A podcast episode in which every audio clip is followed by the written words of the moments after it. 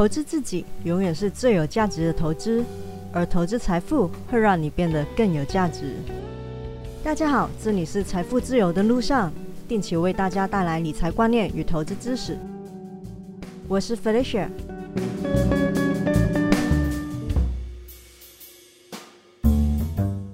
美国十年期的公债值利率又往上涨了，来到了一点八趴。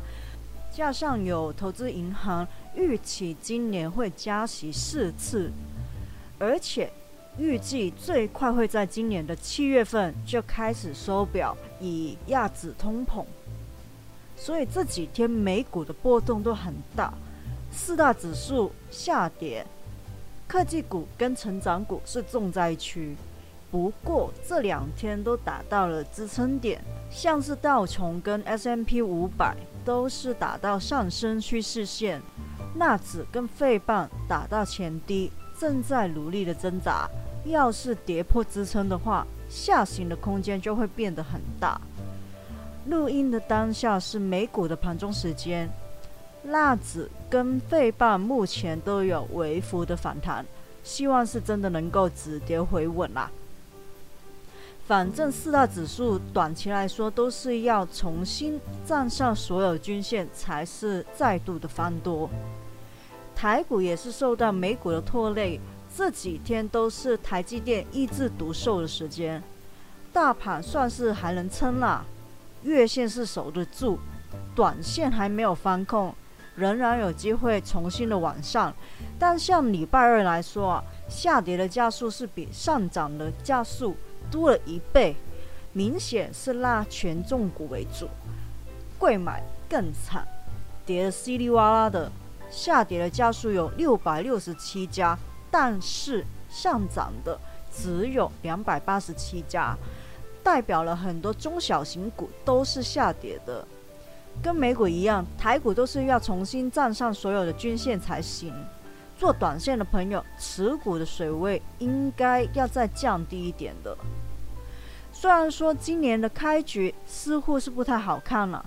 但是不代表今年就是会走进熊市。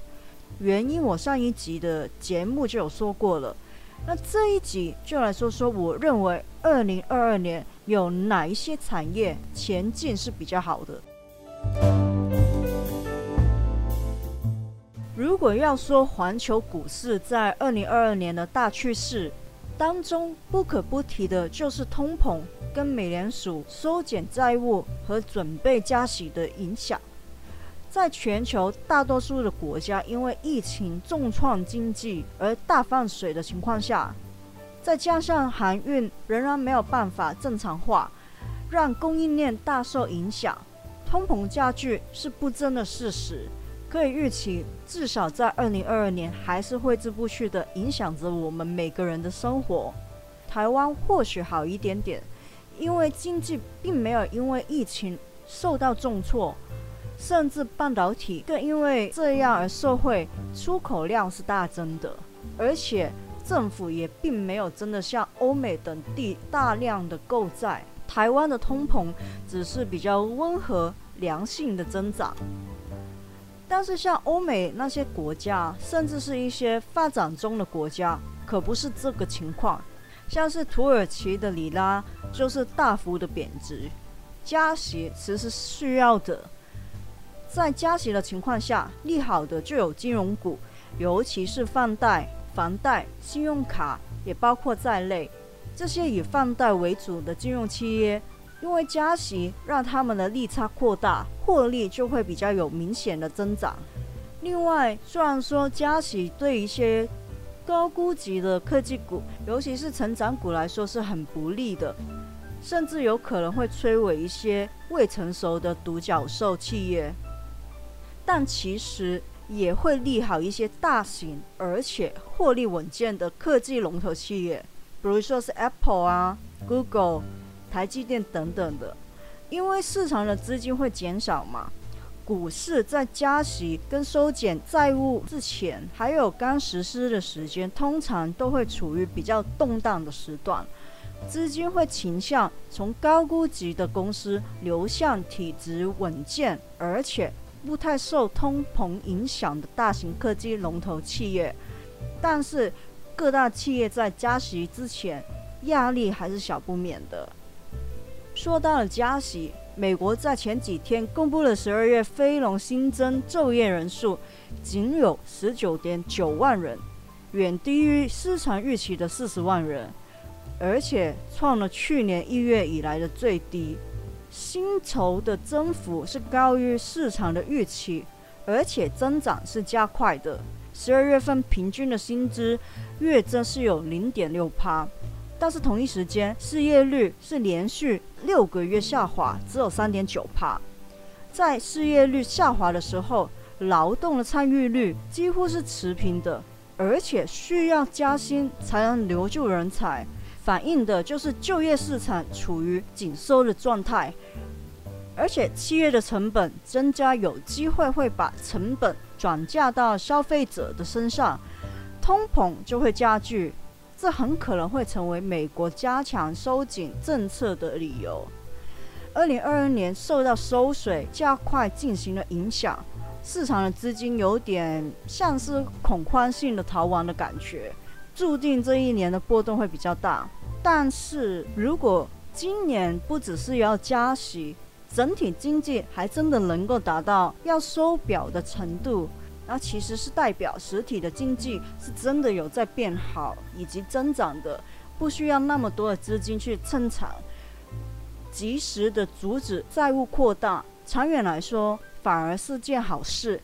也有助于降低陷入衰退和所谓的“明世纪时刻”的风险。股市通常都不是危机的源头，而是反映危机的牺牲品。危机的源头更可能是疫情期间累积的巨额债务，无论是政府债还是企业债。如果十年期美债收益超过两趴，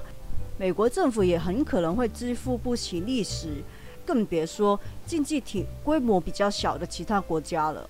所以说，如果真的能够提早的加息收表，也许对美股是长期的利好，但最好还是要更透明一点，有明确的时间表，市场才不会过度的忧虑。而在台股方面，因为很多台股的基本面都很好，营收也很理想，而且乐于跟股东分配获利。普遍及利率都比美股高很多，在加息的周期来说，对市场是非常有吸引力的。所以台股在二零二二年很可能会走得比美股更为理想。另一方面，在病毒不断的变种情况下，很难断言二零二二年各国一定能够重开关口。或者是恢复正常的出入境或者商务的往来，但随着各地慢慢的习惯跟病毒共存，疫苗越来越普及，特效药也成功研发等等，情况至少不会比二零二一年差。可以预期，报复性的消费跟旅游会在二零二二年更加的明显。就算是困在自己的国家，本地旅游也比没有的好。所以，如果能够稍微的放宽通关或者是隔离的限制，相信到时候会迎来强劲的旅游跟消费的力度。受惠的将会是航空、旅游、观光、奢侈品、跨国的金融服务等等。那这老实说，疫情的发展是很难去估计。稳妥起见的话，奢侈品行业跟跨国的金融服务契约比较是进可攻、退可守的选择。例如说，LVMH 旗下除了有 LV 包包之外，还有闽粤香槟、轩尼诗白兰地、宝格丽珠宝钟表等等多个奢侈精品的品牌。先别说开放国际旅游的时候会带动奢侈品的消费，现在人们憋不住要在家里开派对，就要买很多的酒了。还有贵妇们没办法出国，只好在本地买买买。从二零二一年度 LVMH 的财报可以看得出来，全球各地的需求是非常的强劲。但是二零二一年第三季度 LVMH 销售额就比二零二零年同期增长二十四%，比二零一九年同期增长三十八%。而跨国的金融服务企业，像是 Visa 跟 Mastercard，又有机会在消费力强劲的带动下受惠。人们就算没有办法出国，只要消费者愿意使用信用卡来消费，都会利好这些发卡的主机。另外，很多分析师都不约而同看好的趋势就是电动车跟元宇宙。电动车也不用质疑，会是这几年的主流趋势。向下游的供应链也会跟着成长，只是投资的时候需要留意股票的位阶，以及考虑它的成长速度是否能够跟得上它的股价表现。个人认为。元宇宙是一个比较遥远的题材，它其实没有那么快会成型，但是有很多炒作的机会。相对于淘金的，也许卖产纸的会是更安全的选择，不见得可以赚很多的财富，但是可以稳稳的赚，长久的赚。所以，如果元宇宙真的要发展，个人会选择投资在发展元宇宙不可缺少的半导体上，无论是元宇宙、电动车、五 G、AI、物联网等等的方面，其中最重要的还是半导体。只有半导体可以通吃这些的趋势，所以半导体类股像是 NVIDIA、AMD 都是不错的选择。而如果要分享风险的话，选择半导体的 ETF，比如说是 SMH，也是不错的选择。最后，疫情加速各地的数位转型，人们更依赖线上的活动跟网络的服务，连传统的产业也慢慢的数位化，而且区块链、加密货币、NFT 逐步的走向大众，资讯安全的防护。更是备受挑战。前一阵子，台积电、日月光、应用材料等等的半导体大企业都有参与2021年成立的半导体供应链治安联盟，可见大型的企业也越来越看重治安的问题。治安跟云端相关的讨论虽然没有那么大，但这个产业其实在默默的壮大。相关的 ETF 也是值得去关注的，但是跟半导体的类股一样，这产业很多程度都受到加息跟受债的影响而被打压股价，所以等待相对的低点再去切入会比较安全。今天的内容就到这里，希望大家喜欢。喜欢的话，请订阅我的节目，分享给你的亲人朋友听听看。